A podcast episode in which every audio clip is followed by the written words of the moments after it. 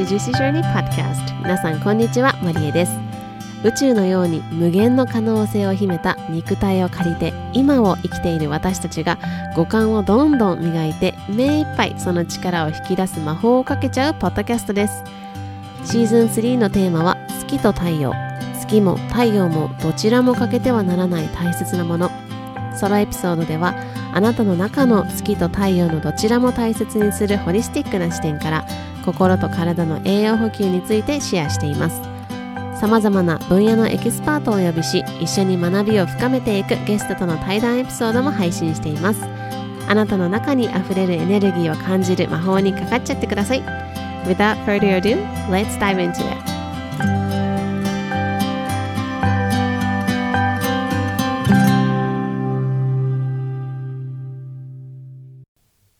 Aloha, my loves. Thank you so much for tuning in to another episode of Juicy Journey Podcast. You're listening to episode 114. 皆さん、こんにちは。今日も Juicy Journey Podcast 聞いてくれてありがとうございます。114エピソード目となっています。この、えー、ポッドキャストは毎週水曜日と土曜日の週2回配信をしております。えー先週は土曜日をえーお休みさせていただきました。というのも、あの、第1回目のアラーナサークルのブッククラブですね。こちらでも以前からお知らせしていましたが、第1回目のアナアラーナサークルのブッククラブがあったので、ちょっとそちらにエネルギーを注いでいたという形になります。えー今は、だいぶ、あの、その週末はね、結構あの、関東の方で台風だったりとか、東京、方面では結構雨が降っているっていう風に教えてくださったんですけれども、皆さんの地域は、あの、大丈夫でしたでしょうか？これから結構ね、あの、雨も多くなってくると思いますし、梅雨ですからね。なので、皆さんも、あの、まあ、天才というか、あの、お天気のことはね、どうしようもないことはあるんですけれども、あの、常に、こう、お天気というか、常に、こう、毎日を送れることに感謝しながら過ごしていけたらいいなというふうに思っています。えーアラナサークルなんですけども、本当に、こう、なんかとっってもあったかくて、私がこのブッククラブを開催していることにもまあ意図があるんですけど、まあその思いっていうのをやっぱり込めながらウェブサイトを作ったりとか、まあ動画を撮ったりとか、コンセプトを決める段階から、その心というか、こういう、あの自分はこういう意図で、こういうことだから、このあのブッククラブを開催したいんだっていう、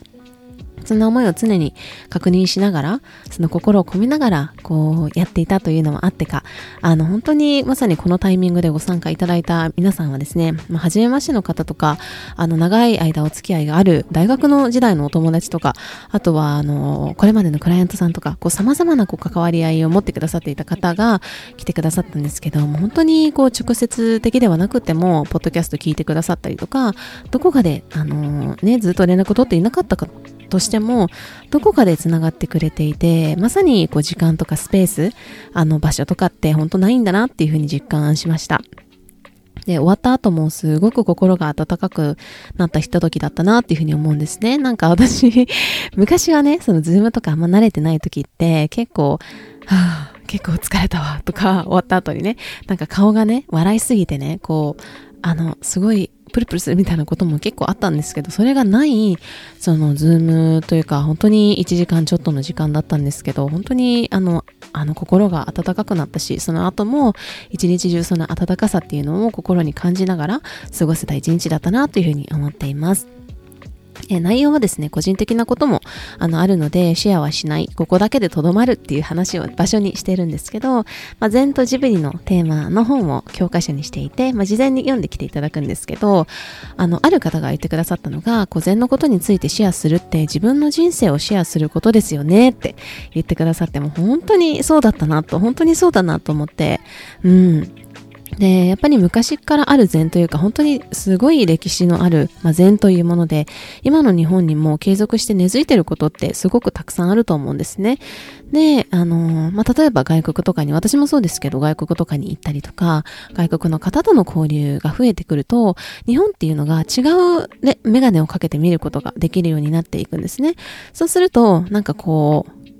まあ、自分が生まれ育った国、そして自分の国みたいなところが、自分の、まあ、住んでる国っていうところがあるからこそ、なんかちょっと、日本人はこれだからなんなん、まるまるなんだよね、みたいな。うん。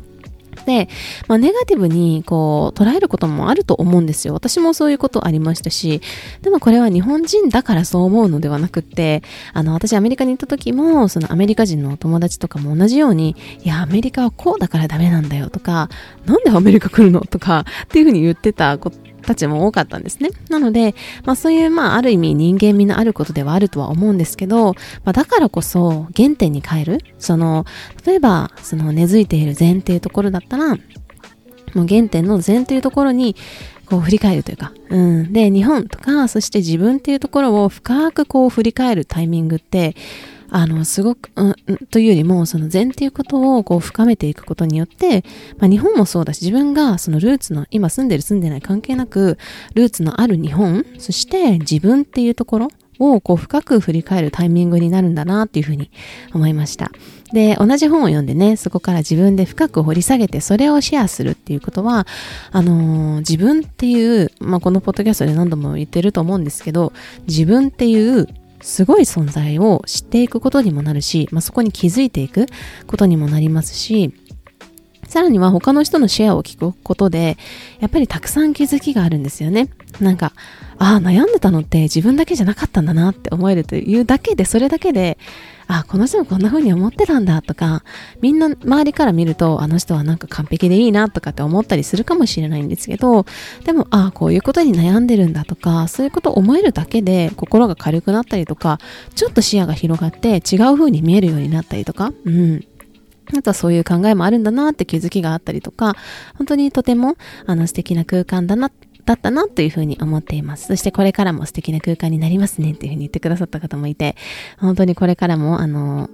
仲間が増えていくのも楽しみにしています。はい。で、えっ、ー、と、まあ、月に1回だけなんですね。で、それ以外の交流っていうのは特にそのグループを作ってなんか日々メッセージを送ってとかそういうのは全くない。うん。そういう刹那的なこう、1ヶ月に1回1時間ちょっと集まって語って解散みたいな、そういう刹那的な空間であることもなんか善らしくていいなぁなんて思っています。えー、集まってくださった皆さん本当に改めてありがとうございます。えここで少しちょっと時間をとって、あの、よくいただくご質問があるので、それにお答えさせていただこうと、二つあります。お答えさせていただこうと思います。まず一つ目が、あの、私からのシェアはあるんですか？というふうに質問をよくいただきます。これ何、何回かいただきましたね、別の方から。ねあの、本当に私のシェアっていうのを楽しみにしてくださっているっていうのだけですごく嬉しい。とても嬉しいです。ありがとうございます。で、あの、このサークルのコンセプトとして、まあ、共にこう深めていくというのがあるので、私が何か特別にあの資料を準備してレクチャーみたいな感じではなくって、第1回目の例でいくと、私の、まあその、それこそその本を読んでの気づきとか、あとは皆さんのシェアしてくださったことに対しての気づきとか、全然はこういう考え方があるよとか、そういう話をしたり、まあ私があまり外では言ってないけど大事にしていることとか、そういうことをシェアさせていただいてます。うん。で、まあこれから回を重ねるごとに、まあここだけの話的なところも出てくるのかな、みたいな感じですすごく楽しみにしています。でもあくまでも関係性っていうのはフラットで、私が上にいるとか、私がなんかレクチャーするとか、そういうものではなくって、本当に、あの、フラットな関係で、私はその場を作るファシリテーター的存在であり、同志です。ということですね。で、二つ目はですね、あの、今月分を録画で参加できますか？ということで、あの、結構お問い合わせいただいたんですけれども、これははい、できますということです。あの、リアルタイムは逃してしまったんだけれども、録画で見たいよっていう方は、あの、今月中は6月17日土曜日までのお申し込みで、えっと、前回まで、前回、まあ、今回ですね。第1回目の録画、そして、えっ、と、朗読の音声にアクセスいただくことが可能です。はい。で、あの、次回から参加するにはいつからお申し込みしたらいいですかということで、あの、ご質問いただいてるんですけど、毎週2週間前から、えっ、ー、と、翌月のご参加登録をオープンしようと思っています。というのも、あのー、まあ、大体第1回目、第1週目の土曜日の朝っていう風に決めてるんですけど、でも、あの、一応ね、あの、扱うとテーマっていうのを読んできていただきたいので、まあ、2週間前からオープンにして入っていただくと、あの PDF バージョンと私が朗読をした音声バージョンがあるので、それにアクセスいただけるようになります。で、こちらは、あの、PDF バージョンがないので、海外に住んでる方は入手が少し難しいと思いますので、まあ、コピーも用意してます。ということで、まあ、ぜひ人生を深める全能学びを共に、こう、あったかい空間で愛いっぱいの空間に集まって、こう、魔法を広げられていけたらいいな、というふうに思っています。さて、あの、前置きというのが長くなってしまいましたけれども、今日は人を変えたいならこれしかないというテーマでお話をしていこうと思います。えさあ、皆さんの中で、この人が変わってくれたらこうなのになとか、この人のせいでとか、この人を変えてあげたいとか、誰かの心に火をつけたいみたいな、そんな思った経験ありますか？いかがでしょうか？この人変わってくれたらいいのになとか、この人のせいで、この人がこうなってくれたら私はこうなのになとか、この人の心に火をつけたいみたいな。そんな経験ありますでしょうか？いや私はですね、めちゃくちゃあります。もういろんな場面でありますね。これまでの人生で。うん。ね、周りの人が変わってくれるから自分が変われるっていう風に、周りの人が変わるから自分が変わるっていう、その矢印方向を信じてやまなかっったんですよ昔はね。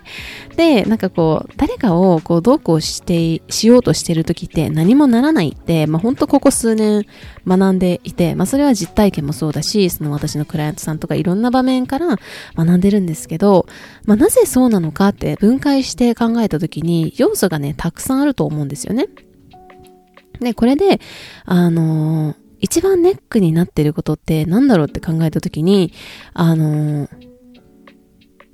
まあ、要するに、その、逆効果になってしまう。その、頑張って変えようとしてる、相手を変えようとしてる時に、まあ、逆効果になることって、今のその人、目の前の人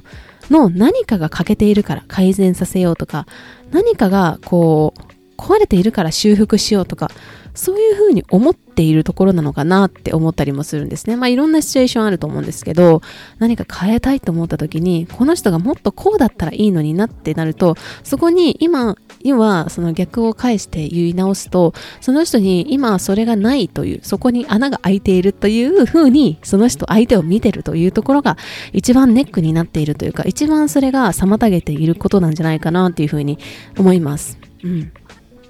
ね、まあ、本当に、あの、多くの人がね、今の自分はパーフェクトだって、今の自分でいいんだっていうふうに思いつつも、ここがこうなったらいいなとか、もっとお金があったらいいなとか、もっとお家が広かったらいいなとか、まあ、あのー、あとはここが自分の嫌なところだなとかって思う一つや二つはあると思うんですよね。どんな人でも。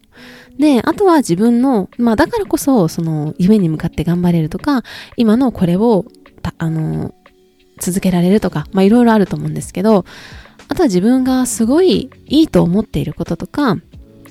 あとは頑張っていることに対して、まあ、外側から何か変えようとされたりとか、あのー、すると、自分がすごい否定されたような気分になったりするから、なおさら反発したくなるんですよね。なんで分かってくれないんだ？これは私のすごいいいと思っているところなのにとか、私はこんな思いをして頑張っているのにみたいな。うん。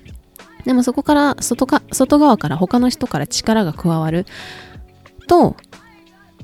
なんかこう、自分が、今の自分が否定されたような気分に、そうじゃないかもしれないけど、自分が否定されたような気分になるから、こう反発したくなるとか、この人の話聞きたくないとかいう風にこうなっちゃうんですよね。